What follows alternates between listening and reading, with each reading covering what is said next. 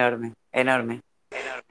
Bueno, voy a, eh, voy a empezar con el espacio eh, de forma oficial, porque hasta recién estuvimos, Delia, estábamos como calentando un poco motores, y bueno, el, hoy celebro a, eh, se me ocurrió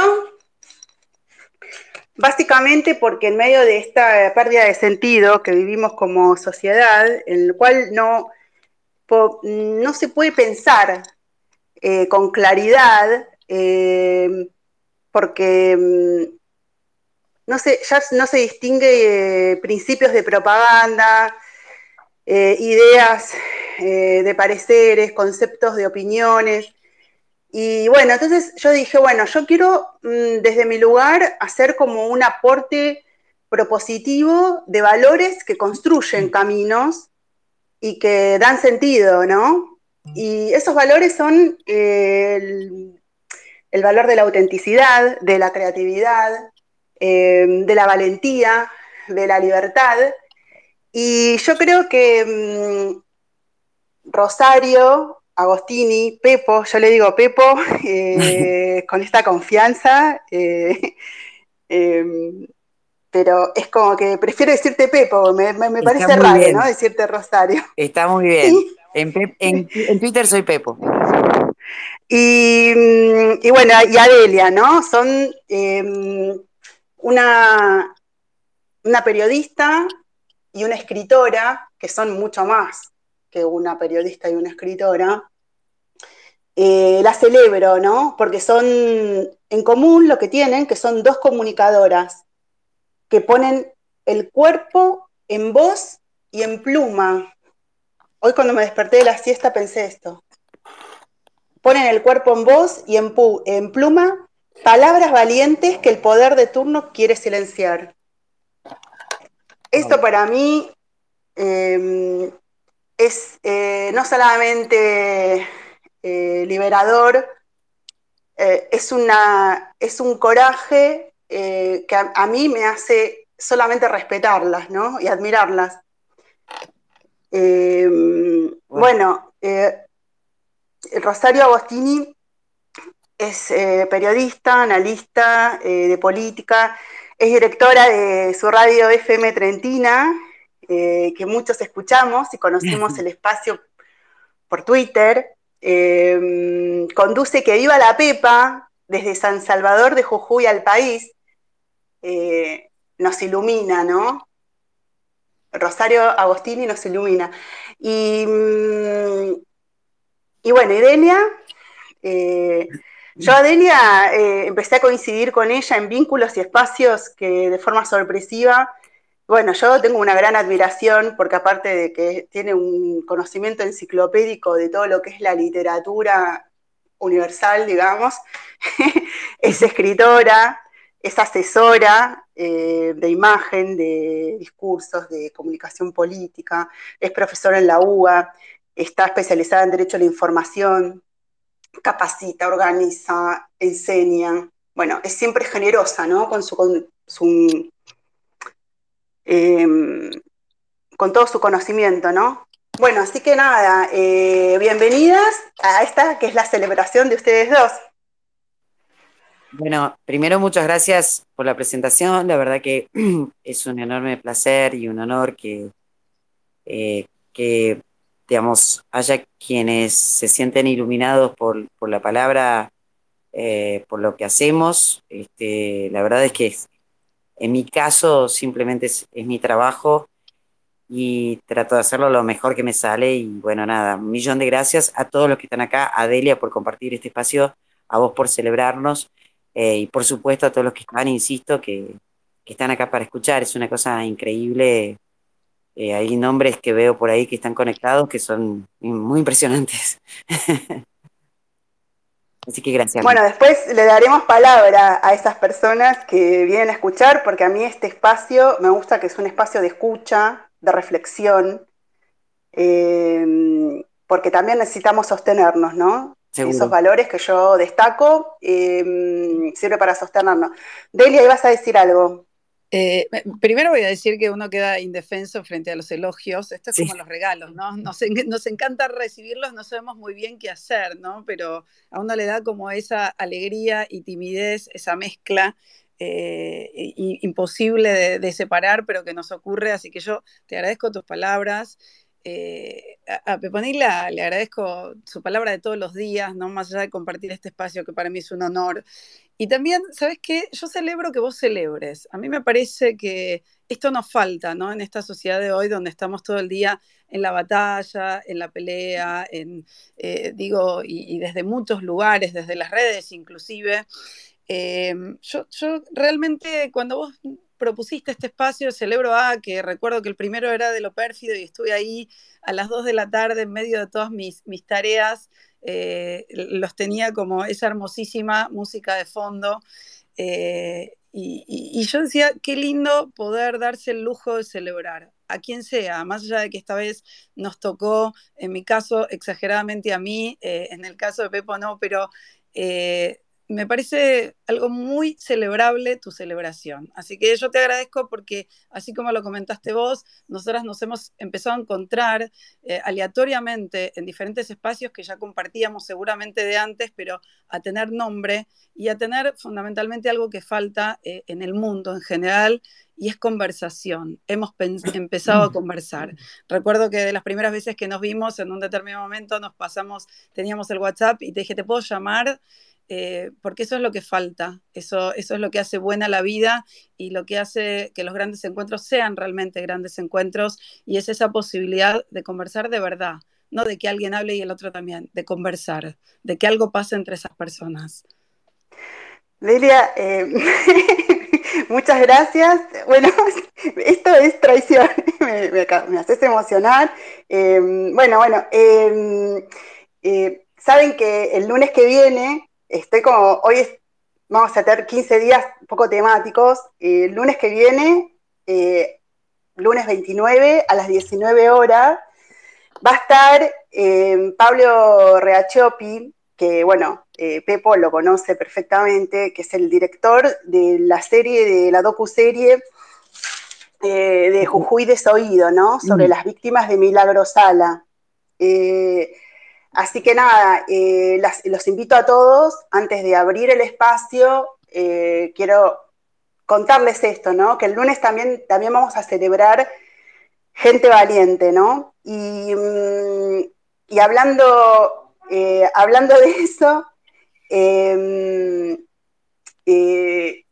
va a haber un momento especial que nos va a regalar Delia cuando cuadre, cuando sea el momento indicado que nos va a leer uno de sus textos, eh, sus miniaturas literarias de 500 palabras, em, que para mí me, que, es mágico, ¿no? Eh, así que bueno, nada, empezamos. Eh, Rosario, te quiero decir que desde que iba a la Pepa, no te puedo escuchar todas las mañanas, pero cuando tengo una mañana a las 10 Em, ¿Qué sentís desde allá, desde Jujuy, em, sabiendo que te escuchamos de todos lados, de, todos los puntos del país, te estamos escuchando y estamos pendientes eh, de vos y de tu claridad, ¿no?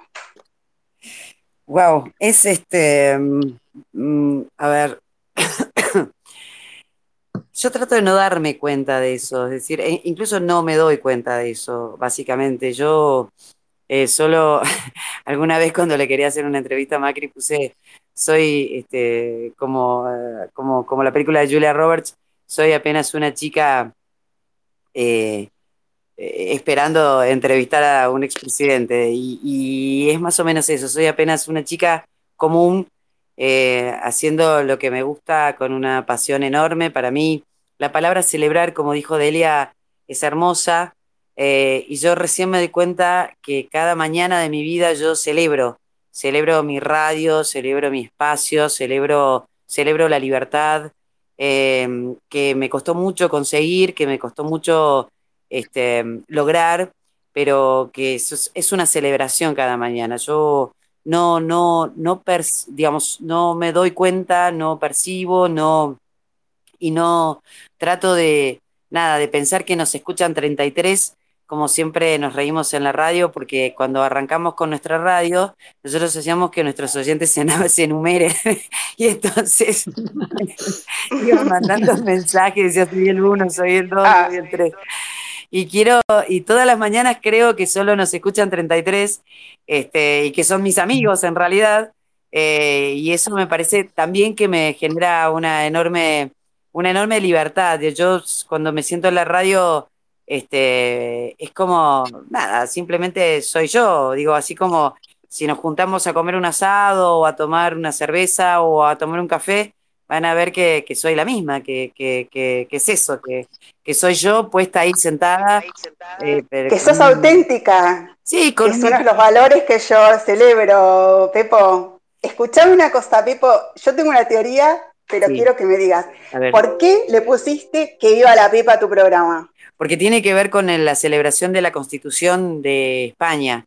Eh, ustedes saben que este, la, Constitución de España se, jura el día de San José y cuando estaba prohibida la Constitución, los españoles gritaban que viva la Pepa, digamos, en, honor y para que además no, no ser detenidos y demás le habían puesto Pepa a la constitución porque se había jurado el día de San José, que es Pepe, digamos, ¿no? Entonces, este, como yo creo fundamentalmente en la constitución de la nación y creo que nos hace falta volver hacia esa, hacia esa ley madre y respetarla, eh, y honrar también los valores que allí se expresan, incluso en el preámbulo de la Constitución, eh, decidí que el nombre del programa tenía que ser Que viva la Pepa, que parece otra cosa en realidad, pero que históricamente tiene ese sentido. Bueno, históricamente em, Fernando VII eh, prohibió ¿no? la constitución, eh, la derogó, prohibió la frase, decir la frase que a la Pepa, ¿no? Em, y esa fue la primera constitución que, tu, eh, que se otorgó, digamos, se otorgaron los españoles, que estableció la división de poderes, ¿no?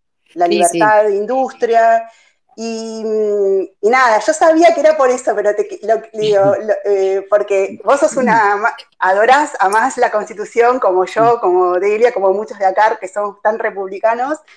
Y, nada, ¿no? Eh, esta constitución, la de 1812, del 19 de marzo, en Cádiz, acaba, eh, digamos, como que terminó con los privilegios, ¿no? Del antiguo régimen. Bueno, es que ese es sentido absoluto, ¿no? Y me parece que si tenemos que volver, yo voy a contar una intimidad acá. Este, yo soy tan fanática de la Constitución que, bueno, en realidad cuando tuve que recibirme, digo tuve porque ya el último no me daba más ganas de recibirme, ya no me daba más ganas de estudiar, no me daba más ganas de nada. Este, decidí hacer un, análisis semiológico del preámbulo de la Constitución. Eh, bueno, esto mm, era absolutamente digamos, disruptivo, porque yo me recibí en el año, eh, hice la, la, tesis en la década del 90, y entonces eh, era mi profesor me decía, ¿pero en serio vas Porque, nadie hablaba de la Constitución en realidad, porque además se había reformado y qué sé yo, y ya como había pasado de moda hablar de la Constitución, y me acuerdo haber estudiado mucho Alberdi para poder interpretar eh, nuestro preámbulo desde el punto de vista semiológico.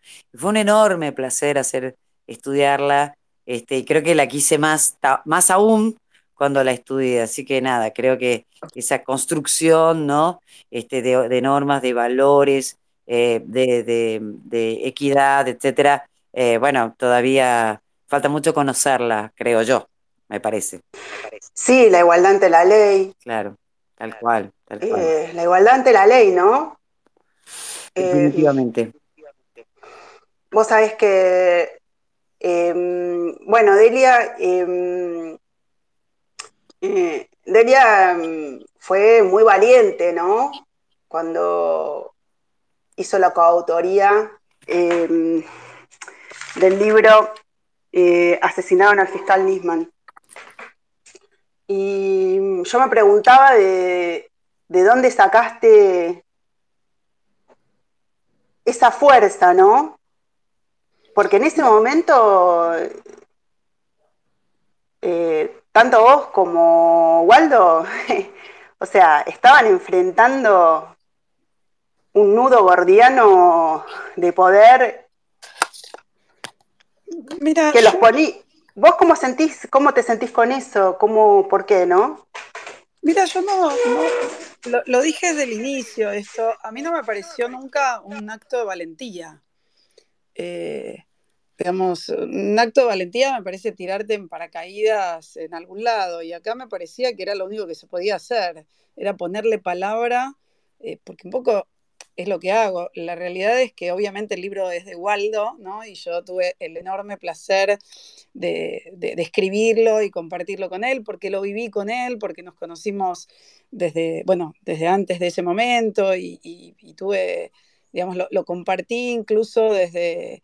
desde la vivencia diaria y cotidiana, y viste cuando vos hablas con alguien por teléfono y te indignás, para mí era ponerle, hacer pública nuestra indignación. Eh, en ningún momento tuve miedo, me lo han preguntado muchísimas veces, y mirá que la persecución eh, existió, quiero decir, eh, acá en Twitter... Por eso te preguntaba, Delia. Sí, sí, acá en Twitter y, seguramente alguien que no debo tener bloqueado y demás, me ha hostigado, ha buscado mi legajo, me ha denunciado, me han preguntado quién me pagaba qué cosa y qué no, cuando más, bueno, básicamente lo que yo hago es público. Eh, y, si no, digamos, uno también tiene el derecho de hacer lo que quiere. Eh, lo que pasa que, bueno, la libertad es, un problema para muchos, para algunos no. Eh, pero para muchos lo es. Y la verdad es que para mí no fue un acto de valentía, fue poner en palabras algo que era síntoma. Vos sabés que yo no soy una persona que suele ir a muchísimas marchas, no, no es algo que hago frecuentemente. Y sin embargo, cuando, cuando muere Nisman, lo estoy diciendo como benevolentemente porque es cuando lo asesinaron a Nisman, pero no fue ese día, sino el anterior, eh, yo agarré mis hijas, que tenían la misma edad que las chicas de Nisman, y las llevé conmigo tanto a la puerta de la AMIA, digamos, a hacer la caminata después, el día de la lluvia, aquella, aquel día de los paraguas, recuerdo a mi nena chiquita empapada y yo pensando eh, todo el tiempo en esas chicas, en la justicia, en el país, en lo que significaba para un país que aparezca muerto un, fiscal, incluso desde los términos, si querés, más objetivos, ¿no? Mm. Eh, eh, y, yo lo digo y siempre tengo el honor de que Leuco me cita, eh, todos sangramos como país por la herida de Nisman y no hay manera de que eso no ocurra.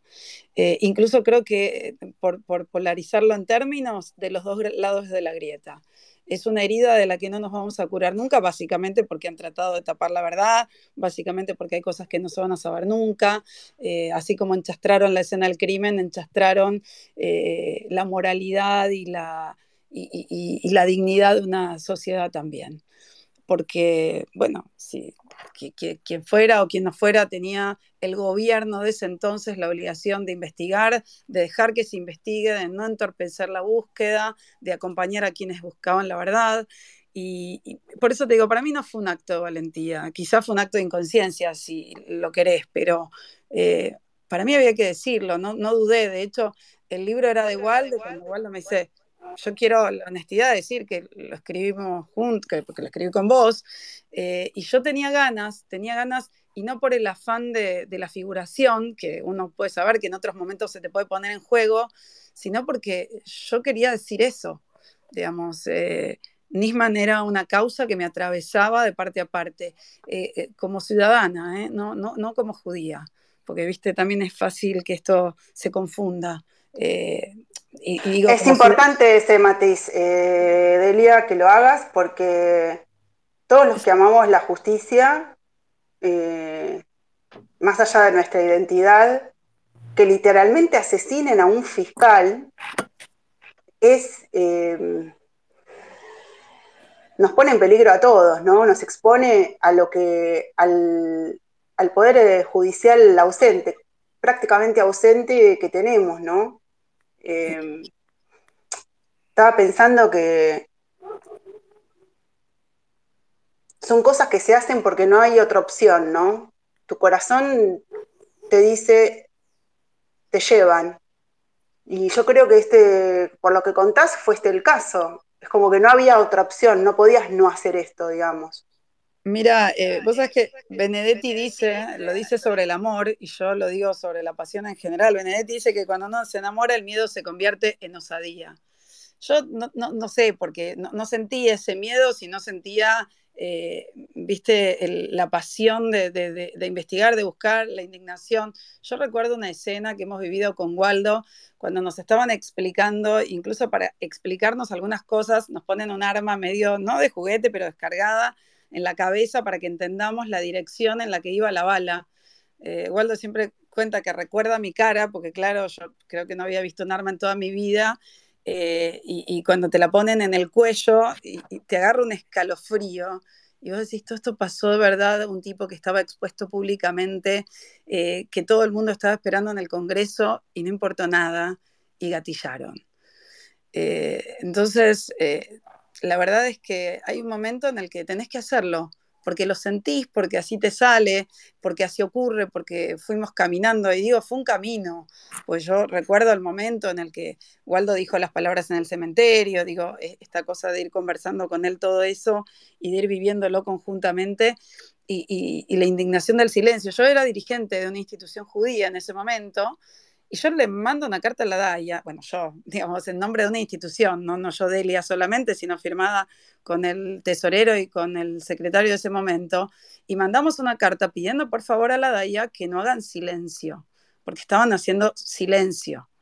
Eh, porque había que eh, levantar la voz, porque si algo no se puede hacer cuando te quieren callar, es quedarte callado. Justamente es lo contrario. Eh, y, recuerdo que además, bueno, lo llamo Waldo porque tenía una relación personal también. le digo, che, salgan a decir. Y yo sabía que Waldo era la única persona que salía a hablar. Le digo, salí a hablar igual porque acá la gente tiene que saber qué es lo que está pasando, tiene que saber más detalles. Y todos nos hacíamos preguntas, porque por supuesto, digamos, yo en ningún momento dudé que lo habían asesinado. Pero sí hay un momento en que te corres y decís, che, pero a ver, ¿pudo haber sido otra cosa? Escuchemos, miremos la escena, investiguemos un poco más, hablemos con quien hay que hablar. Y bueno, obviamente y tristemente todo fue confirmatorio. Me hubiera gustado que no, digamos, porque en última instancia, si, hubiera sido un suicidio, hubiera sido una decisión, ¿no? Eh, seguramente por, ah, tendría razones. Pero bueno, el caso es que no. Eh, hay muchas pruebas de que no lo fue. Pero bueno, eso. Bueno, Delia, vos ahí es de las personas de buena fe, digamos, eh, primero quieren saber para poder después confirmar y afirmar una postura. Eh, no, es una posición fanática, ideológica, eh, sino abrazar la verdad, ¿no? Sí, exactamente. abrazar la búsqueda de verdad, ¿no? Yo digo, a veces no llegas a la verdad y no importa. Eh, es, como todo, la identidad es la búsqueda de la identidad, la, verdad es la búsqueda de la verdad, eh, pero ir acercándote por lo menos a eso que uno quiere tener como, como material para, para aseverar o para confirmar o para decir. Bueno, esto eh, Rosario lo sabe también porque cada mañana está ahí jugándose la vida por la verdad. Eh, y seguramente, como, como ella decía recién, ¿no? No importa si son 33, 40, un millón, da igual, ¿no? Los que, los que damos clases, los que hacemos radio, sabemos que da igual si hay uno o cien. Y más en estos tiempos, ¿no? En estos tiempos que uno no había dimensionado. Cuando yo estudié comunicación, el paradigma comunicacional se pueden imaginar todos que era totalmente otro. Como todo, ¿no? Estudié educación en un aula donde ya tampoco existí, ya no existe, pero lo que ocurre es que cuando uno tiene respeto por los demás, da igual si hay uno solo escuchando. Y las redes hoy pueden multiplicar algo que decís en un pueblito en, el día de la ensalada rusa y eso puede ser viral. Quiero decir, hoy encima esa parte que no dimensionábamos, encima tiene, tiene esta cosa de poder propagarse hacia todas partes. Eh, entonces, no hay ni comentarios que no se tengan que tener en cuenta, eh, ni medios menores y, no hay ni pocos ni muchos oyentes. Hay oyentes que uno respeta o no respeta, listo. Para mí se divide en eso. Yo bromeo también, eh, Rosario, nosotros tenemos un programa con Ricardo Sáenz todos los viernes y también al principio bromeábamos que estaban nada más que nuestros amigos. Yo te escucho, para mí empieza el fin de semana, el viernes a las 4 de la tarde con tu programa. Haceme el cuento, por FM Babel. Perdón, paso el chivo. Gracias. Eh, sí, sí, y yo interactúo, ¿viste? Porque estamos realmente, y a mí me sorprende, a veces me han sorprendido comentarios o gente que nos decía que nos escuchaba. nosotros lo, hubiéramos hecho tan solo para nosotros dos. Quiero decir, eh, eh, viste cuando haces algo que de verdad más y que te guste, que lo disfrutas, y hubiera alcanzado con eso. Pero bueno, eh, desde luego que nos encanta que escuche la gente, que interactúe y que discuta. Y hay algo que a mí me pasa y me sigue pasando y creo que voy a seguir haciendo radio hasta que me deje de pasar. Y es que siempre que preparo un tema, preparo un montón. Bueno, Rosario Pioli, vos sabés cuánto preparo. Y, Lo sé. Y sin embargo, siempre hay un oyente que me dice algo que yo no sabía o que no había buscado o que ni se me había ocurrido. Y eso me parece fascinante. Eso, eso me, parece maravilloso. Supongo que porque a los que nos gusta hablar, nos gusta aprender. Y a mí me em, sigo haciendo las cosas cuando todavía me falta mucho para aprender, no cuando lo sé todo. Vos sabés que mm, eh, ayer eh, partió Antonio Escotado, que es un maestro mío, yo desde el 2001 que lo leo, eh, y él dijo que quería ser recordado con esta frase, intenté ser valiente y aprendí a estudiar.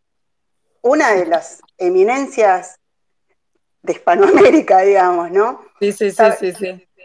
Intenté ser valiente, intenté, y aprendí a estudiar. Eh, somos siempre alumnos, ¿no? Somos siempre estudiantes.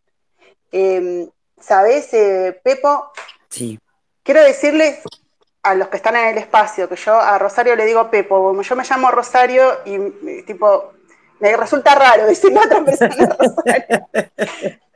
Eh, no es por confianza, es cariño, es apelativo cariñoso. No pasa nada. Em, ¿Sabes, Pepo, que el, em, el otro día eh, te escuché eh, en un espacio, eh, en un espacio que te emocionaste porque hablabas de la impotencia frente a las, organizaciones em, internacionales, ¿no? De las cosas desde amnistía hasta organizaciones que se movilizan por causas eh, ciudadanas a nivel global.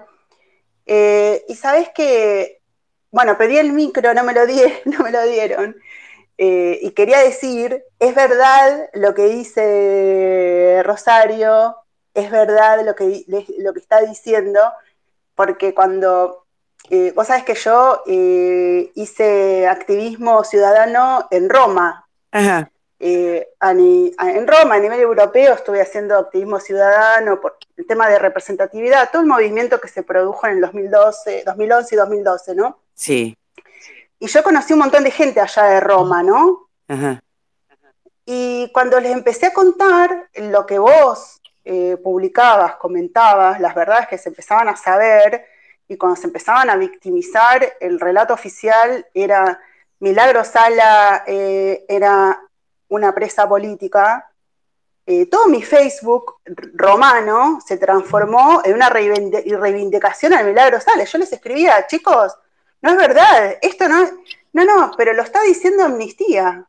Claro. Lo está diciendo. Eh, eh, sí, Human, Rights, Vaticano, todos.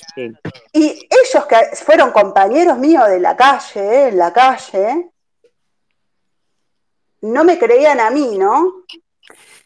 Bueno, a ver, hay, una cosa ahí que, mm, recién dijo Delia, me parece importante destacar. Muchas veces hay situaciones de enorme silencio, de enorme silencio, o silenciados, o silenciadas, eh, que te revelan, ¿no? Eh, a mí me revela también el silencio, es decir, cuando alguien te quiere callar o a callar la voz o callar tu voz o que no se escuche, eh, que no se sepa, que, o, gritar más fuerte para que quede ese argumento. A nosotros nos pasó como jujeños y también tomo ¿no? las definiciones de, de Delia respecto de la valentía.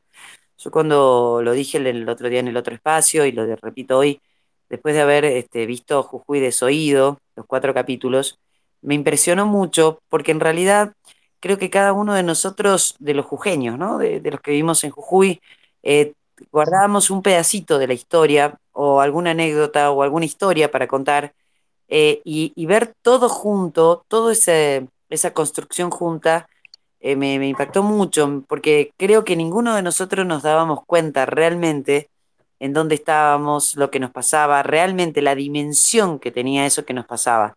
Deli hablaba de la muerte, del asesinato del fiscal Nisman.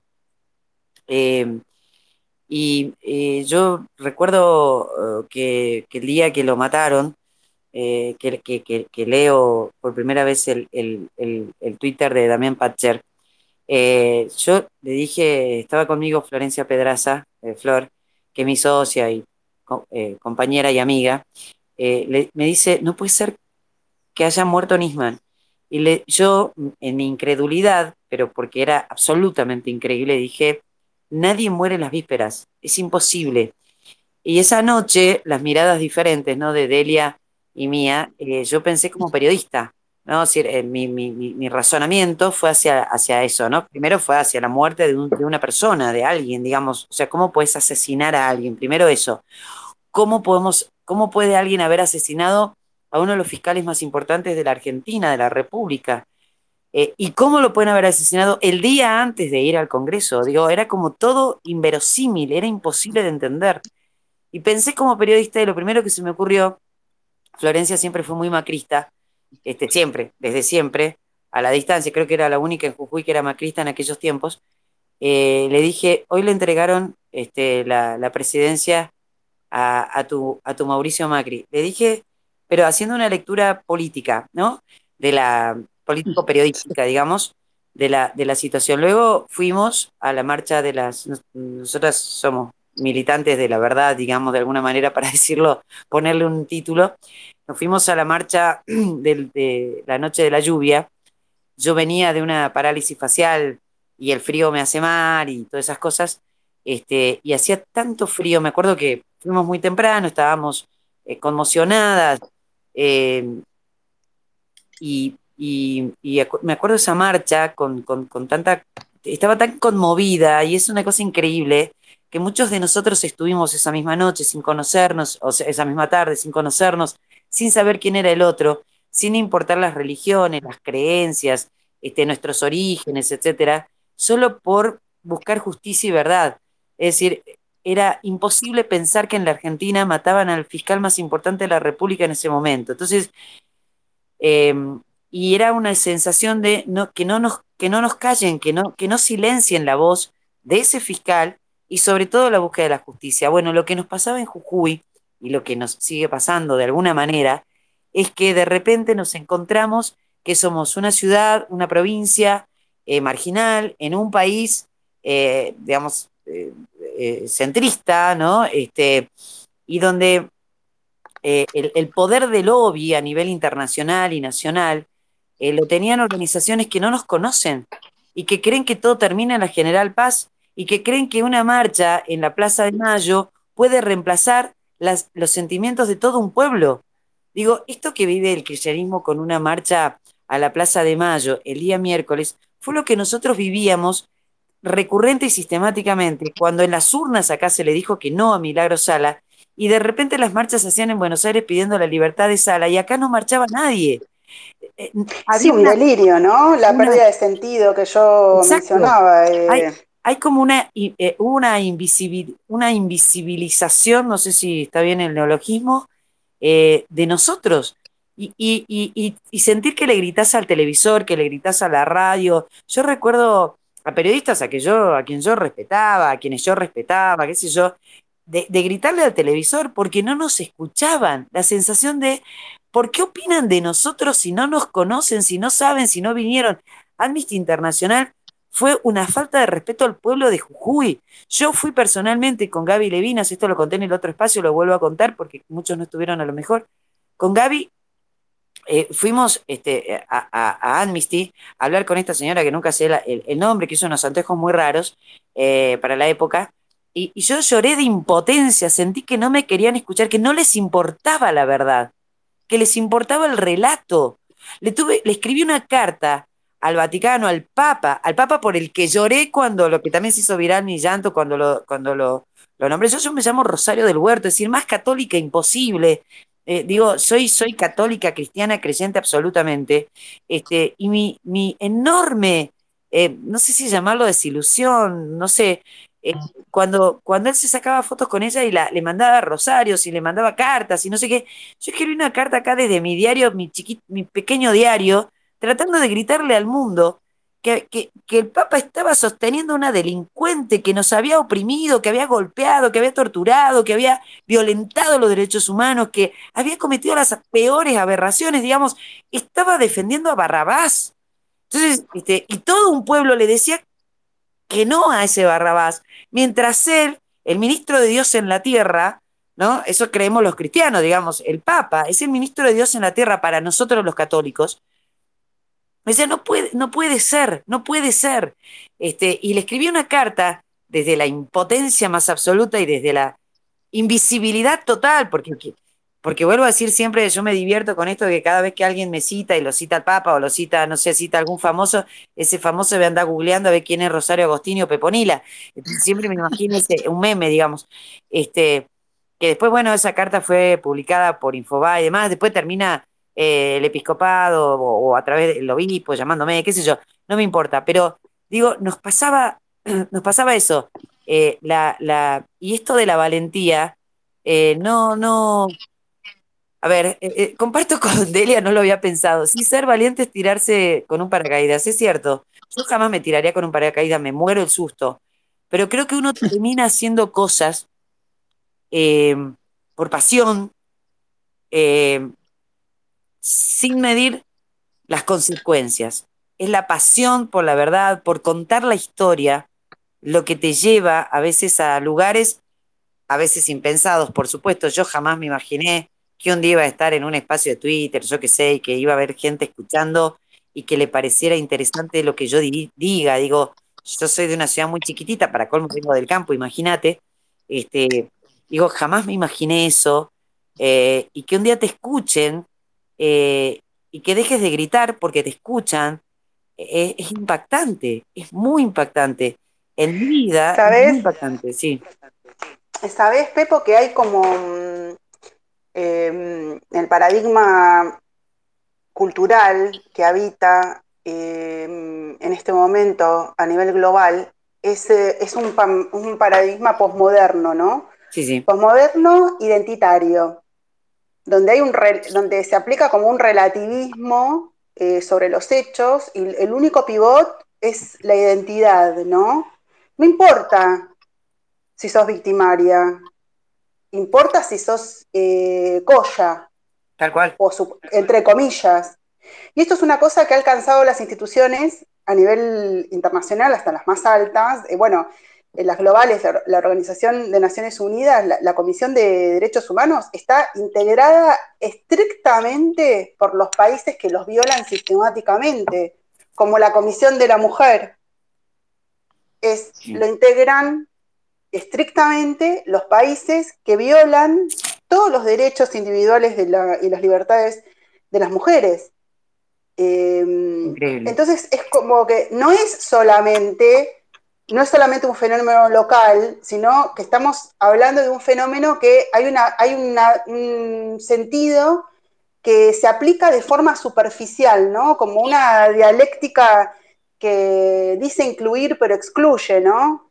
Una dialéctica que, que, defiende a victimarios eh, en, vez a las, en vez de a las verdaderas víctimas, ¿no? Y vos desde ese lugar de Jujuy, de ese pequeño lugar que vos decís eh, que ocupás, eh, das esa batalla por el sentido, ¿no? Sí, sí, porque porque yo soy parte de este pueblo. A ver, es muy raro, muy, es muy, loco todo lo que nos pasa, porque eh, primero, eh, claramente las organizaciones internacionales y las organizaciones de derechos humanos y quienes hacen lobby, Berbisky, Carlotto, todos ellos, por Milagro Sala, no conocen, por ejemplo, lo que significa ser colla. Ser colla es como que yo te diga, a ver, pues, sos argentino, ok, soy argentina, pero en realidad soy jujeña, o en realidad soy salteña, o en realidad soy tucumana, o en realidad soy, no sé, este, porteño, o en realidad soy bonaerense. Digamos, la nación Coya se constituye, bueno, acá hay, escuchando gente que sabe mucho más de eso que yo, pero vos tenés los Omahuacas, los Aymaras, etcétera. Digo, cada uno es una etnia dentro de la nación Coya. Y la nación Coya, la verdad es que es bastante contemporánea en la historia de la América del Sur, ¿no? Eh, a ver, eh, hay, hay, una especie de romantización y además de utilización de conceptos no profundizados eh, que tiene que ver con, insisto, romantizar a etnias o, o, a, no sé, a identidades eh, y yo quiero recordar que, a ver, acá los incas cometieron un, un o sea, era, eran asesinos los incas, por ejemplo. Eh, pero, claro, es como una idealización, ¿no? De, sí, sí. De, como, es, es un concepto como clasista sí, sí, hay una y racista en nombre de la inclusión, ¿no? Porque es el, el, el, salvaje es como el, concepto de Rousseau, ¿no? Del el hombre bueno. Ah, es salvaje, entonces es bueno. Es bueno naturalmente y no lo es digamos, no, no, no hay eso, no hay gente buena y buena totalmente totalmente mala, ¿no? Este, son civilizaciones, son creencias. hay distintas culturas, claro. Claro, claro, totalmente. Acá, acá se vivían peleando los Omahuacas contra los Aymaras, se oprimían entre ellos, los usaban de esclavos unos a otros. Digo, acá pasó de todo antes de, la llegada de, de, los colonizadores. Este, pero bueno, Digo, hay una mirada romántica y donde se justifica la violencia, se justifica el robo, se justifica la opresión. Eso es increíble de parte. Eh, yo, a, yo a Amnesty y todo demás, bueno, ya está, di las batallas que tenía que dar y creo que, que lo hice sin darme cuenta incluso. Este, pero a mí me duele profundamente de la Iglesia Católica, me duele tremendamente porque, eh, porque a ver, nosotros como cristianos, digo, vos tenés que aliviar el dolor eh, no solo del pecador, sino también del que ha sido víctima del pecado, ¿me explico? Porque si no, bueno, liberemos violadores, liberemos asesinos, porque son pobre gente, porque no sé qué, producto de esta sociedad, yo qué sé. Y mientras tanto las víctimas no tienen el consuelo que sí tienen los victimarios. Es increíble cómo se ha tergiversado todo, se ha, se ha, se ha, construido un paradigma, este, insisto, de romantización eh, de las, eh, digamos, de de la violencia, del robo, de la apropiación incluso cultural, porque Milagro Sala no es Coya. A, eh, eh, ver, ¿qué quiero decir con esto? Milagro Sala es una más de nosotros. No tiene origen, eh, no se le conoce el origen étnico ni Aymara, ni Omahuaca, ni, ni Huichini, no se le conoce, digamos, yo mañana me paro acá, me pongo, no sé, me disfrazo y puedo decir, mira, yo soy Coya. Y, y ah, digamos, ¿quién me va a discutir? Y claro que se puede discutir. Si yo, mis abuelos, todos mis abuelos bajaron de los barcos, digamos, pero si de repente, como soy medio oscura y como bueno, hablo medio así, y me puedo inventar, me disfrazo y, cometo las peores atrocidades, y entonces el Papa me va, me tiene que, me se saca una foto conmigo, me manda un rosario, me manda una carta, y Amnesty dice que soy una pobre víctima, y Human Rights también dice lo mismo, y Berbisky y Carlotto, de un nivel de injusticia, eh, de desconocimiento, de, de, romantización de conceptos equivocados, que este, realmente a mí me asombra profundamente, y creo que acá también hay, obviamente, una cuestión de recursos, de dinero. Porque no creo claro, hay un... Claro, es como una apropiación de, las banderas para construir y sostener poder, ¿no? Eh, yo de regreso, cuando estuve viviendo muchos años fuera, eh, alguna vez voy a contar por qué me fui. Eh, estaba el, bueno, yo estudié Derecho, siempre me metí a estudiar Derecho por temas de derechos humanos, por el tema de Derecho Internacional. y bueno, yo los, 24 de marzo siempre era ir a la plaza. Claro. Regreso, estoy acá en el marzo del, ponele del 2014, voy a la plaza, acá en Bahía Blanca, eh, y encuentro que hay dos marchas, una marcha paralela, pues yo realmente viví en el exterior y viví colgada de un, me dediqué a vivir en los lugares donde estaba, ¿no? No estaba todo el tiempo pendiente de, Argentina. De, de Argentina, ¿no? Y aparte, como me agarró la crisis del 2001 fuera, el 2002 y todo eso, yo realmente no entendía nada y no confiaba en el media, ¿no? Que yo le digo, vos sabés, sentí vos que sentimos que me sentí perdida, estaba eh, como se me, se me rompió una coordenada espacio-tiempo y cuando vi que mis referentes en la universidad eh, eh, y también, bueno, yo tengo una familiar desaparecida, ¿no? Yo me sentí ofendida cuando Cristina Fernández de Kirchner dijo que la causa de ella, la causa de los desaparecidos, yo me sentí personalmente ofendida, porque eh, los desaparecidos no son un ente eh, difuso y que es una sola cosa, sino que son una, eh, cada persona tenía una historia y no eran todos jóvenes idealistas o montoneros. o sea, era como decir, bueno, eh, hay gente que desapareció porque sacaron nombres de, mesa de tortura, o sea, o por intereses, o por quedarse con propiedades, o sea, eh, y todas esas cosas, ¿no?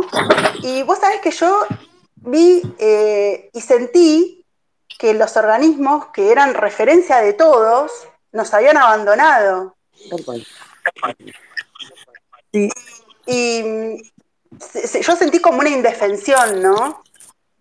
Y, yo, por más Estela de Carlotto, por más todo lo que sean todos, yo no puedo estar con gente que es cómplice de, gobiernos autoritarios de corte fascista. Yo, o sea, mi buena conciencia no me lo deja. A mí me dejaron de hablar, eh, todos mis amigos de la infancia, eh, porque son todos kirchneristas, me dejaron de hablar. Digo, va, ¿qué le vamos a hacer? Pero bueno, eh, yo creo que hay que a las cosas, a las palabras, a los conceptos, hay que darles de nuevo un sentido, ¿no? Pepo, Delia, o sea, como que empezar a hacer, a, señalar que determinadas cosas significan eso y no significan estar al servicio del poder o para el poder. Bueno, no sé. Disculpen que me emocioné, chicas, se me puse a hablar de mí y yo las era las quería celebrar a ustedes, pero es como que. Solo quiero sumar una cosa a lo que estaban diciendo. Eh, y es que me parece que con el tema de las mujeres pasa más o menos lo mismo, ¿no? Eh, Milagro Sala no es Coya, eh, y si lo fuera, por Coya no tiene el derecho de hacer cualquier cosa. Del mismo modo que por ser mujeres no podemos hacer cualquier cosa. Una no es buena por una condición que tiene. Eh, eh, eh, y no lo quiero poner en términos de buenos o malos, pero quiero decir, tener una condición no te hace, hay dentro de las mujeres de todo tipo, hay dentro de los collas de todo tipo, entonces no, no se puede pensar en lo genérico como si eso te diera un manto de impunidad para hacer cualquier cosa. Yo creo que siempre las luchas, por supuesto, al inicio o, o en determinados momentos de la historia, tienen que ser un poco, voy a decirlo, eh, coloquialmente, pero exageradas para ir ganando un lugar. Y está bien que así sea. Digamos, ha, ocurrido en todas las luchas a lo largo de la historia. Ahora, una cosa es eso y decir, bueno, qué sé yo, a mí la paridad me parece que está bien en este momento, pero que en realidad es injusta, porque una no debería tener un cargo porque es mujer, debería tener un cargo porque es la mejor haciendo lo que está haciendo. Pero como la historia ha, denostado en muchos sentidos a la mujer, bueno, está bien que en este momento este sea un criterio y está bien que lo usemos también para poder entrar. Ahora, si una entra por paridad, también tiene una cierta injusticia con una misma de decir, bueno, no sé si esto es porque yo hago también esto o porque necesitan el cupo femenino. Eh, entonces, esto me parece que aplica en todas las identidades. Uno no es bueno por la identidad que, que tiene. Uno es bueno o es malo por lo que hace, por sus acciones. Lo que determina la vida de uno y la mirada de uno es lo que uno hace y lo que uno deja de hacer, porque no es solo lo que uno hace. Cuando uno se calla, está haciendo algo que es tan malo como decir. En, la época nazi, tanto Hannah Arendt como Hans Jonas, unos filósofos, digamos, que han tenido que exiliarse de la Alemania que los expulsó sencillamente por ser judíos, los dos decían, el problema no fue de, la gente que, hizo algo solamente. El problema también fue de los que se callaron y podían haber hablado, de los que podían hacer algo y se quedaron callados y dieron vuelta la cara, hicieron silencio. El problema fue de los intelectuales. Y hoy también tenemos en nuestra Argentina el problema de los intelectuales. Miren, yo edité un libro de Nisman, de otro autor, y se presenta ahora, el lunes que viene, y, no encontraba librería para presentarlo, porque era de Nisman el tema. Y estoy hablando de algo tan simple como eso, ¿eh? No, no, no. Mira, el, libro de arte sí te lo, te lo presentamos acá, pero el de Nisman no. Y no te lo dicen tan así. Lo estoy poniendo un poco absurdamente, ¿no? Deli, lo llevo como. Deli, perdón. Bueno, por eso. Quiero contar algo. Yo tengo un libro escrito sobre Milagro Sala y no encontramos este, quién lo quiera editar. No, no encontramos, porque, porque es Milagro Sala. Y eh, cuando se hizo el. Eh, bueno, te lo va a contar Ratiopi, Pablo.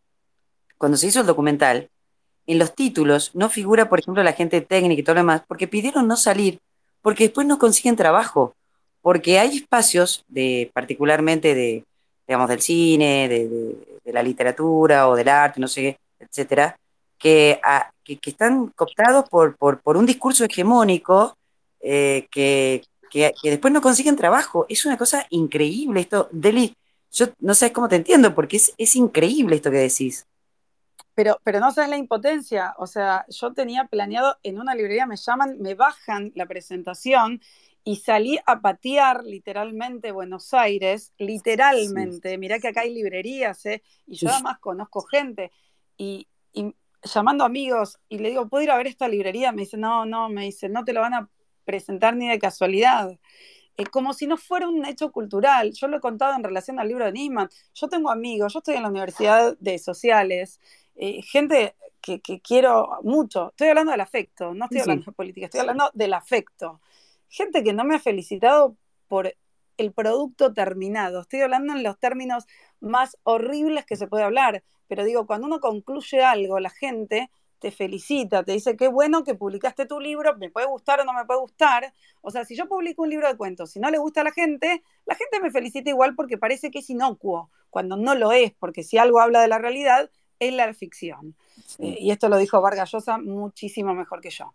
Ahora, por el de Nisman, yo no solo que he perdido amigos, sino que he perdido el reconocimiento más básico de la vida, que cuando uno es chiquito está buscando el reconocimiento de su mamá, que le diga qué bien que hiciste tal cosa, y a lo largo de la vida pretende que sus amigos, cuando uno le pasa algo que es bueno, mm. yo siempre digo que el libro de Nisman no fue una alegría, pero fue eh, eh, la emoción de dejar un logro, Delia, un logro. Testimonio. Estábamos haciendo eso que era muy importante y hubo gente que nos dijo, che, qué bueno, qué bueno.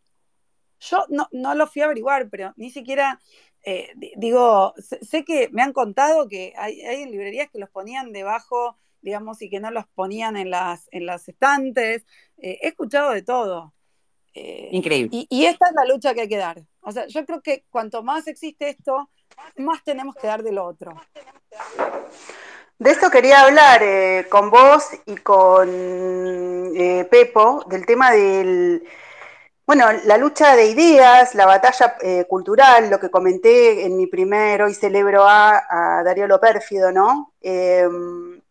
lo necesario que es. sucede que yo observo que en el plano de ideas políticas, hay como muchas recetas, bueno, hay que hacer esto, hay que hacer lo otro, pero mm, no hay eh, como conceptos donde esas ideas se puedan alojar, ¿no? Y hace cosa de dos sábados, creo, este sábado que pasó, no el anterior, eh, que, bueno, Sebrel y eh, Kovadlov, Birmacher y otros firmaron una carta. Y esto es algo que yo comenté tanto con Waldo como con Darío, y lo quiero comentar con ustedes, que es el tema de la concepción de la separación de, partido y Estado, ¿no? Antes pedíamos que separemos iglesia de Estado, ahora la, un partido político que, se, funciona como huésped, eh, que habita las instituciones, las desnaturaliza, las ponen a servir para ellos mismos, y creo que esto es una de las líneas que tenemos que instalar, que tenemos que luchar para decir, el Estado somos todos, nos representamos, eh, es el pacto que nos damos para poder convivir tranquilamente en sociedad. Y, pienso que es una cosa que cada vez tenemos que hablar más de esto, ¿no? Eh, y proponiéndolo de forma activa, propositiva, diciendo, no está bien eh, que organizaciones eh, copten la labor del Estado, las organizaciones sociales como están, que son organizaciones paraestatales, que, crean esclavos, eh, las personas, nuestros compatriotas, pierden la calidad de ciudadanos. Esto se ve claramente en, el, en Jujuy, se ve en el conurbano, eh, se ve en las provincias que estamos sumergidos en el medioevo prácticamente. Eh, y nada, quiero ver qué piensan ustedes de esto, ¿no? De la separación, de empezar a pensar que el futuro eh, que nos tiene que unir a todos tiene que ser desde, desde esto, ¿no? Deli, dale vos. A ver, yo, por empezar creo que las recetas no funcionan nunca ni en la política, ni en la vida, ni en la cocina siquiera. Viste que hay una mano de la abuela que no se puede imitar, bueno, porque, porque ni copiando los ingredientes te puede salir igual algo. Si uno no, mira, y, poniendo un ejemplo de la cocina que me parece muy válido, vos podés hacer exacta, exactamente igual una receta. Pero si vos no tenés la viveza y la adaptabilidad, de darte cuenta que, bueno, te quedó más seca, más húmeda, lo que sea, y, le puede sobrar agua o faltar harina o lo que fuera, eh, no vas a poder hacer nunca un buen plato. Yo creo que en la política pasa exactamente lo mismo. Eh, y, y, esto, bueno, ocurrió en la época del desarrollismo, donde tratando de imitar exactamente lo que pasaba afuera, acá no se podía replicar porque la idiosincrasia de un país y de un momento y de una sociedad determinada, en determinado periodo puede ser muy particular. Yo lo que creo que las batallas hay que darlas, que la pelea tiene que ser eh, intensa, que no hay que achicarse frente a, todos los cercos que nos tratan de poner o que, o que existen realmente. Y creo que esta división entre, entre la política y el Estado, eh, es relativa. Yo creo que lo que tiene que ocurrir es que hay que pensar qué Estado queremos, eh, qué, debería cumplir el Estado y hay que correrlo también incluso de la polarización.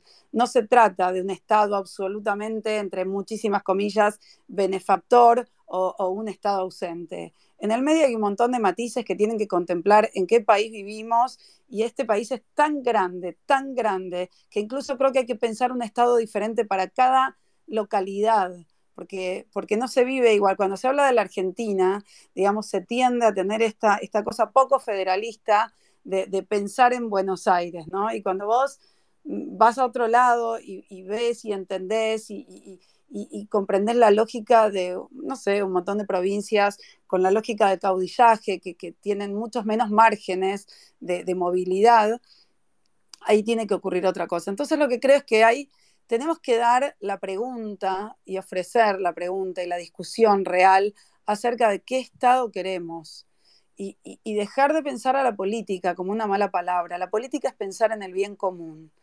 Eh, pensar en el bien común incluye un montón de cosas y también incluye despojarse de algo que es muy difícil porque vivimos en una sociedad muy hedonista que tiene que ver con el egocentrismo. Eh, y además para, jugar el juego político también hay que entender de las redes y el lobby político, que es un mundo también particular. Entonces lo que creo es que eh, la, discusión primero tiene que ser intelectual. La discusión tiene que ser de pensar conceptos, qué es el Estado, qué es la política, qué es la política partidaria, qué es el partido, porque el partido en un momento de la vida en la Argentina era lo que daba identidad a las personas. El partido tenía eh, como una especie, eran como una especie de club, ¿no? Y entonces hay que preguntarse si realmente queremos y estamos disponibles a partidos verticalistas, donde hay que ser soldados, donde hay que responder, o se piensa en otro tipo de organicidad. Esta creo que es la discusión que hay que dar. Em, Delia, justo le iba a dar la palabra a Laura Alonso y se fue, y te doy la bienvenida, Waldo. Nos está acompañando el, el señor diputado Waldo Wolf.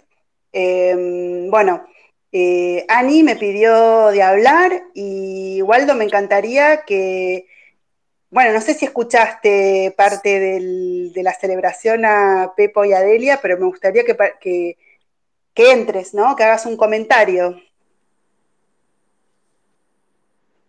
Eh, Ani, eh, ¿querías decirle algo a Pepo y a Delia? Ay, discúlpame, por ahí apreté sin querer. No, felicitarlas, nada más. Las estaba escuchando y eh, todo lo que escucho todo el tiempo es el tema de la palabra, que nos tendríamos que poner de acuerdo en las palabras, ¿no? ¿En qué Denme, palabras? denme- ¿Me escuchás? Sí, Waldo, te estoy escuchando. Bueno, denme unos minutos que estoy justo. Me enganché porque Delia me dijo que estaba en el space y quería saludar. Estoy aterrizando, estoy saliendo de un avión, así que denme unos minutos que me conecto. Dale, dale, Waldo, acá estamos esperando. Eh, anda tranquilo y ya cuando te esperamos. ¿Estabas diciendo, Ani? Sí, está, lo que pensaba mientras las escuchaba eh, todo el tiempo es que lo primero que tendríamos que hacer es ponernos de acuerdo en las palabras, porque empezamos a usar las palabras como títulos, mujer, colla, negro, lo que fuera, ¿no? Son, ahora son títulos, no son palabras. Y por ahí para los que uno es un inocente, para el otro es un delincuente, para, o sea, no estamos de acuerdo en las palabras esenciales. Ahí me parece que más que la política o el Estado o el gobierno o los partidos o lo que sea, eh, hay una palabra que importa quién la valida. Si el Papa dice, si el gobierno dice, si tal facción dice que esa palabra es válida, pasa a ser válida, no importa si es cierto que Milagrosala es Coya. Lo importante es que la dieron por Coya, le dieron el título de Coya y lo importante, mm, peor todavía, es que ser Coya significa algo más que ser persona. Y ahí es donde yo veo que, que eso, que la grieta funciona como algo bueno, como si fuera una especie de mapa en la pared que te avisa que ahí atrás hay algo que está roto, que tiene un principio, tiene un fin, tiene una guía. Es algo que uno puede ir viendo en qué dirección va y decir, bueno, ahí hay, es como una especie de señal, ahí hay algo que está roto, en la palabra está roto, en el lenguaje está roto, estamos rotos ahí, en no ponernos de acuerdo con las palabras Bueno. principales. Por eso eh, se me ocurrió esto del este espacio, Ani, porque hay como una pérdida de sentido. Eh, hay que recuperar el sentido y creo que cuando vos hablas de la grieta, eh, creo que se divide básicamente entre las personas que todavía mm, valoramos, las palabras son cosas, digo yo, ¿no? Eh, y abrazamos los significantes y luchamos por eso. Y luego por otro lado que es como, del otro lado hay como un, un desprecio, ¿no? Eh, a eso. ¿Decías, Delia? No, primero, Ani, un gusto, me, me gustó mucho lo que dijiste. Solo quiero hacer una observación. Quizás no tenemos que ponernos de acuerdo y tenemos que aprender a vivir sin ponernos de acuerdo. Porque para ponernos de acuerdo en qué significa una palabra, eh, alguien, di- digamos, alguien tendría que tener una idea absoluta. Igual entiendo por el lado que lo decís y, coincido, ¿no? Como esto, me, pareció brillante esto que dijiste, ser colla significa algo más que ser persona. Eh, yo digo que, que alguien que dice eso entiende todo, ¿no? Claramente, nadie es bueno por ser algo, eh, sino por ser persona y en todo caso después por sus acciones. Eh, pero sí me parece que eh, las palabras justamente son muy peligrosas y, y son maravillosas porque no todos las entendemos igual. Y está bien vivir de esa manera. Y lo que estaría bueno es que nos escuchemos en qué significan cosas distintas. Es cierto que hay en determinado momento que hay que definir qué significa algo. Pero no importa lo que signifique para vos o para mí una palabra, lo importante es que nos respetemos en lo que significa para cada una. Eh, y, yo creo que eh, esto como sociedad nos falta un montón aprender. Eh, y, estoy de acuerdo en que cada uno le da la autoridad a alguien para ver si valida o no valida lo que dice. Eh, yo tengo un profundo respeto por todas las personas. Ahora, hay personas, y esto lo digo, mira, desde la literatura, mis grandes autores, la mayoría son eh, asquerosos antisemitas, o lo fueron, lo digo en presente porque uno lo sigue leyendo, pero pongo eh, Luis Ferdinand Celín, un gran escritor, para mí uno de los mejores, eh, era un tipo que estaba afiliado al partido nazi. Heidegger, que cambió la filosofía, fue en 1933 el rector de la Universidad de Friburgo, puesto por Hitler y, toda su, todo su ejército de salvajes. Entonces, y eso no lo hace, digamos, ha cambiado igual la filosofía y realmente su pensamiento ha sido demoledor en tanto todo lo que venía anteriormente. Con lo cual, eh, me, parece que hay que tener mucho cuidado con esto de que tenemos que ponernos de acuerdo. No, tal vez no tenemos que ponernos de acuerdo. Tal vez tenemos que asumir que podemos vivir sin estar de acuerdo. Eh, yo ahí, si me permiten, eh, tengo, un, tengo un problema. Digamos, he abrazado, como creo que muchos de nosotros, lo que estudiamos comunicación o antropología o lo que fuere, durante muchos años el relativismo cultural, eh, para después este, abrazarme a otros. Eh, este, he ejercitado el poliamor en términos este, ideológicos. Eh, yo tomo las palabras de Anita en otro sentido. Yo creo que, a, ver, comprendo el, el, punto de Delia, lo entiendo absolutamente, pero también digo, tal vez sea necesario reconfigurar y discutir, darnos el debate acerca no de las palabras, sino de la axiología que abrazamos. Cuando arrancamos esta conversación hablamos de la, de la Constitución. La Constitución en realidad es un compendio de palabras.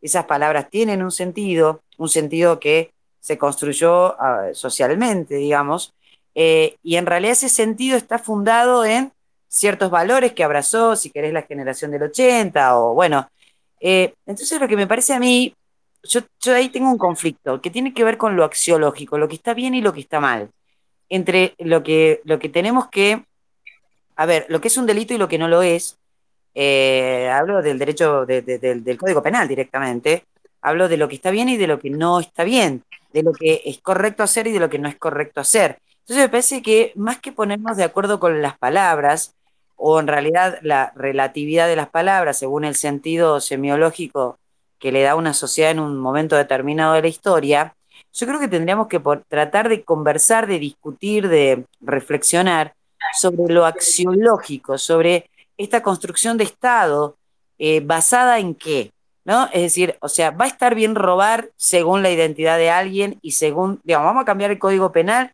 vamos a cambiar, a mí me faltan todas las S, chicos, porque yo soy jujeña y no, no, no pronuncio una S. Este, pero, pero bueno, digo eso, ¿no? Porque mi impresión que tiene que ver con el relativismo es, bueno, a ver, todos los empresarios son malos opresores que se quedan con la plusvalía de los trabajadores. Bueno, ponele. Este, y entonces el que logra, digamos, a través de su esfuerzo, eh, la riqueza es malo de toda maldad. Ok, eh, pero yo termino aplaudiendo a quien me habla de la pobreza, parada, como siempre digo, desde un Rolex, este, moviendo la muñeca desde un Rolex, que todavía no sé ni cómo hizo para comprarlo. Entonces, este, ¿cuál es? Ahí, ahí es donde está en juego lo axiológico. Digo, ¿cuál es el valor que se pone en cuestión ahí? ¿Cuál es el valor que se interpela ahí? ¿El valor del esfuerzo? ¿El valor de eh, no sé, trabajar duramente para lograr eh, lo que querés, o el valor de, bueno, eh, esto que, que, que, Borges ya en algún momento lo planteó, pero digo, o, el viejo Vizcacha, ¿no? Es decir, ¿cuál va a ser nuestro libro de cabecera? ¿Nuestro libro, libro de cabecera va a ser la constitución o va a ser el, el personaje del viejo Vizcacha que también nos plantea Hernández y que es nuestro libro por excelencia? Entonces me parece que ahí a lo mejor tenemos que empezar a entender este, a entendernos a nosotros mismos, a construirnos a nosotros mismos, y en eso también tiene que ver el concepto de paridad. ¿Qué es la paridad? ¿No? ¿Qué, qué, qué, qué significa la paridad? Porque yo, discúlpenme, yo no soy igual que un hombre. Yo cuando tengo que levantar una bolsa al supermercado, si tengo un hombre al lado, le pido que por favor me ayude, porque no me da la fuerza para hacerlo. Este, o si tengo que cambiar la rueda del auto, no, no, me, no lo sé hacer, no me sale, no tengo fuerza para hacerlo. O sí, he plantado choclo, he vendido choclo y todo lo demás, pero después de vender bolsa y bolsa de choclo de a 50 choclos, chicos, se me rompió la espalda. Este, mientras que a, no sé, a, cualquiera de mis parientes que me ayudaba, no se le rompía la espalda. Entonces digo, ¿qué es la paridad? ¿Voy a entrar a la lista porque soy mujer o porque soy capaz? Yo quiero entrar a la lista porque soy capaz, no porque soy mujer. Yo quiero que me escuchen como periodista porque soy buena, no porque soy mujer, no porque soy... Viste, yo siempre digo esto, es muy divertido y creo que si está Laura me debe haber escuchado más de una vez. Yo digo que a nosotros los del interior, y en esto también hago hincapié en lo que dijo Delia, a veces nos tratan como con, no sé si decirlo con cariño, pero viste que te, miran así y te dicen, bueno, pobrecita, es jujeña, ¿viste? Esa sensación, ¿no? bueno, pobrecita, es jujeña, qué sé yo. Y te, te tienen una cosa compasiva, este, que a mí me da ternura, pero que me parece horrible, digo, porque no soy pobrecita porque vivo en Jujuy, o sea, tengo la misma posibilidad de capacidad, de competencia y demás que cualquiera que vive en otro lugar. Pero este país es tan diverso, tan diverso, tan enorme, tan grande, tan grande y tan distinto entre sí, que de repente, y ser jujeño es casi, digamos, como, como no sé, ser tucumano, que ellos hablan, viste, con un acento distinto, que nosotros nos reímos mucho los tucumanos por cómo hablan, este, o ser mendocino, ser menduco, no sé, viste, te agarran del brazo y te dicen, pobrecita, es de Jujuy, qué sé yo. Y no, no es así.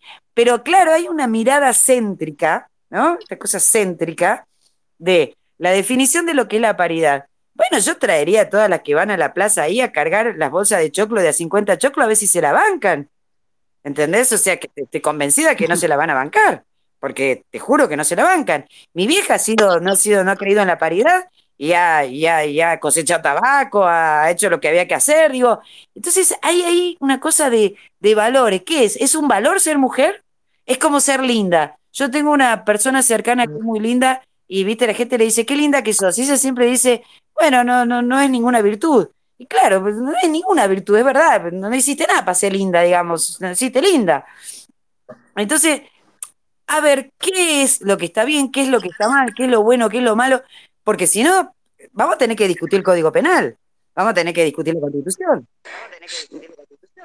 Creo que eh, tomando el comentario tuyo de Ani y, Delia, yo estoy muy, muy convencida desde tu, perspectiva, Pepo, porque la Constitución Nacional es la, ley suprema, ¿no? Es el acuerdo que nos dimos todos y esas palabras dicen eso y establecen eh, eh, instituciones para que todos podamos convivir, ¿no? Entonces, a partir de ahí, a partir de ahí que cada uno tenga su subjetividad, ¿no? A partir de ahí, pero no que eso sea relativizado, cuando me conviene o no me conviene o utilizado, ¿no?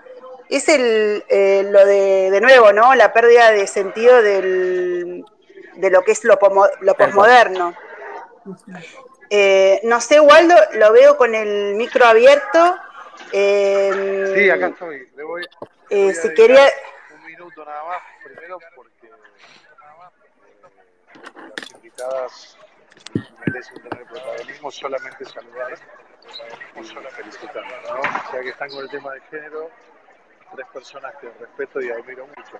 Rosario, Peponila, Rosario y Delia, que eh, más que parte de mi equipo es una socia ideológica en un montón de cuestiones que pensamos de la misma manera. Así que solamente me quedo escuchando, agradecerte otra vez, Rosario, por el espacio. Eh, perdón, eh, Sí, Rosario, tenemos Rosario.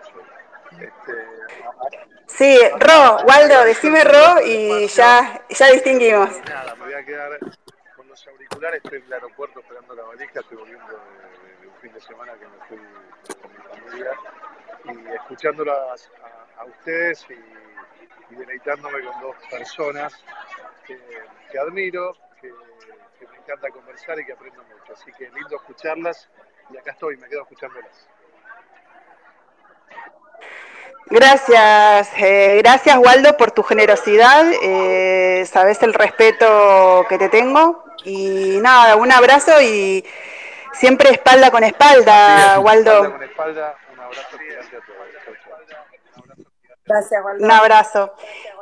Eh, bueno, eh, vamos por una hora 17 minutos, ¿no? Eh, y yo tengo ganas de que Delia mi estimadísima Delia me consienta un capricho que tengo.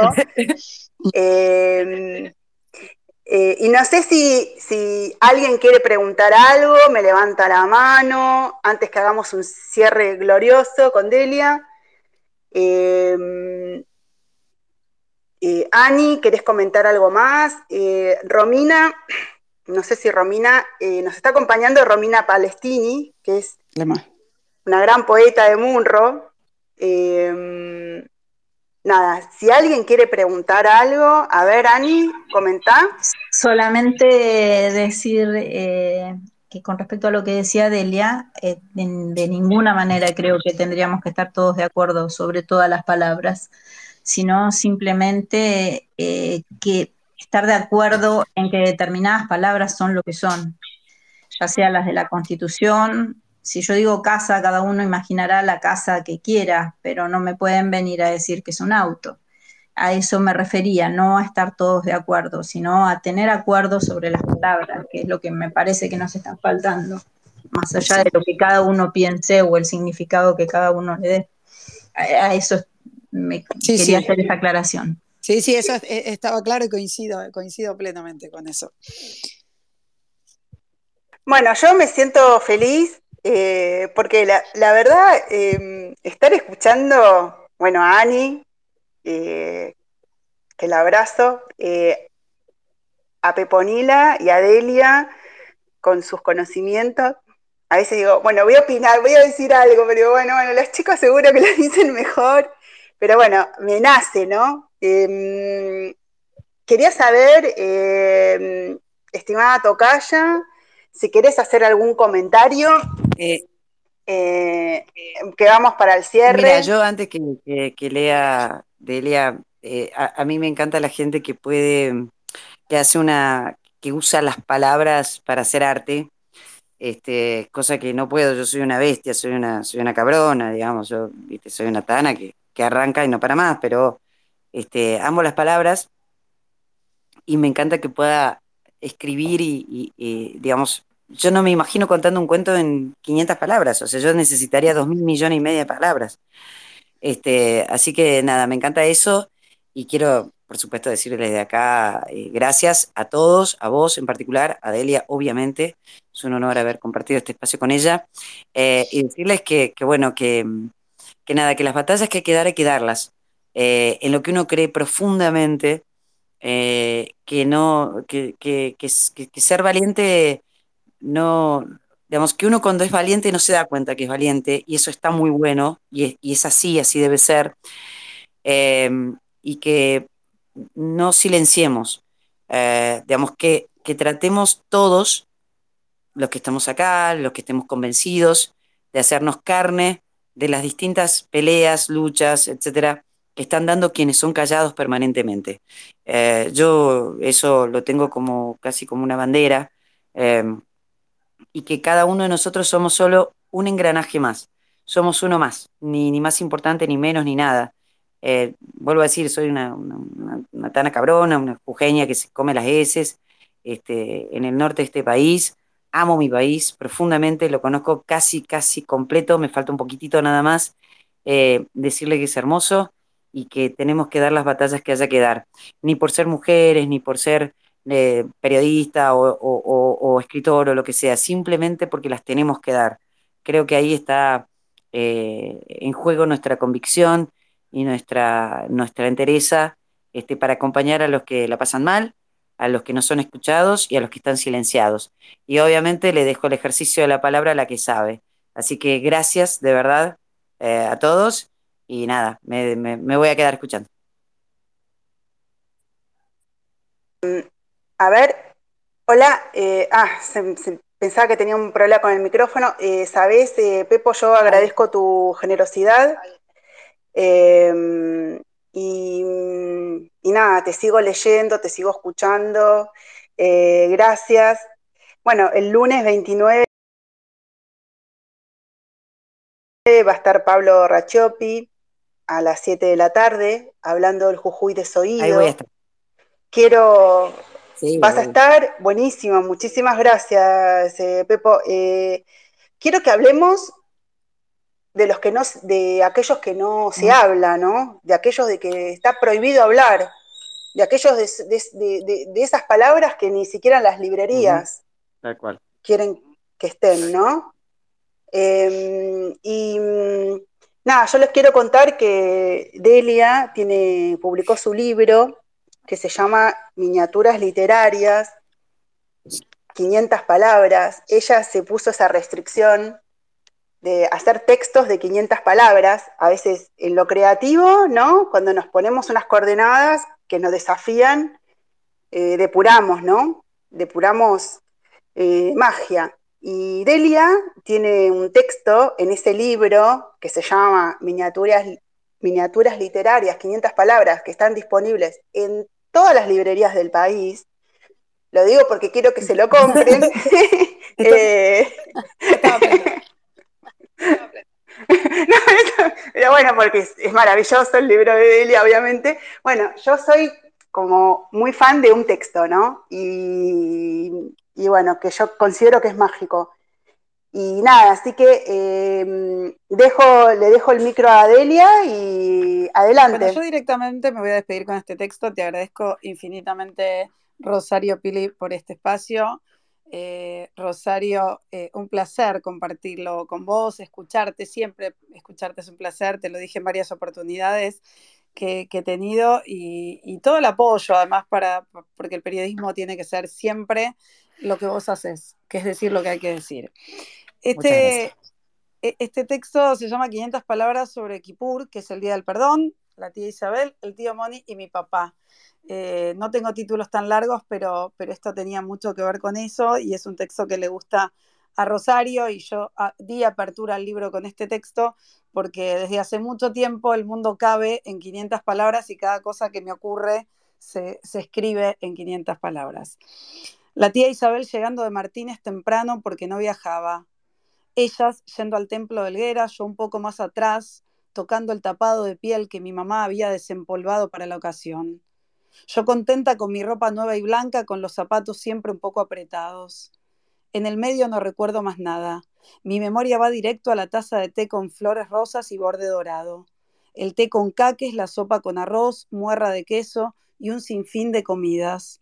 Como si diera lo mismo lo que venía después. Siempre muchas, siempre humeantes, siempre ricas. Lo importante era el estricto orden en el que se cortaba el ayuno progresivo, cuidadoso, como si la moderación impuesta nos protegiera del salvajismo en el que nos dejan las restricciones. Cuando mi tía Isabel se acordaba que no había encendido ninguna velita recordatoria, mi mamá apresurada le preparaba una antes de que no se pudiera. Mi tía siempre se reía y traía bombones de damasco y de cereal con chocolate. Tal vez no hacía todo eso junto, tal vez no lo hacía para Kipur, pero, sí, pero así lo acomodé mi memoria y el recuerdo se embellece. Siempre me conmovió el Día del Perdón. Lo he cuidado de variadas formas, inclusive descuidándolo. Me conmueve los muchos que, al menos por un rato, una vez al año, necesitan estar con otros haciendo casi lo mismo. Me conmueve el modo en que los recuerdos se aunan y se imponen. Me conmueve que cada quien se sienta llamado por algo, el sonido del shofar, la comida previa compartida y apurada, el modo milimétrico de distribuir los últimos segundos en que se puede comer. Me conmueve que alguien alguna vez haya tenido la absurda idea de ayunar y muchas generaciones y generaciones no lo hayan cuestionado. Tan lejos de eso. Las explicaciones y la exégesis encuentran cada vez más maneras de justificarlo. Me conmueven los años en que cuando la tía Isabel ya no venía, yo pasaba el día entero con mi mamá y cuando llegaba mi hermano siempre nos sentábamos con la tía Hasi a reírnos de algo, a contar cuánto faltaba para comer y qué comeríamos primero. Me conmueve recordar al tío Moni que no cumplía, pero que nos regalaba plata a los que habíamos hecho el ayuno completo. Ese modo extraño que tenemos los adultos de promover aquello que no nos convence del todo. Me conmueve que ahora el ayuno se corta en mi casa y que indefectiblemente quiero el mismo orden, té, sopa de arroz, muerras, innumerables comidas. Me conmueve el recuerdo de mi papá cuando trabajaba en el templo, cuando todos, lo había, cuando todos los que habían ido a encender una vela por alguien. Me conmueve el recuerdo de no haber estado en su último kipur. Me conmueve saber que encenderé una vela por él o por mí, porque somos los vivos los que necesitamos una luz que ilumine la oscuridad en la que nos dejan, nos dejan los ausentes.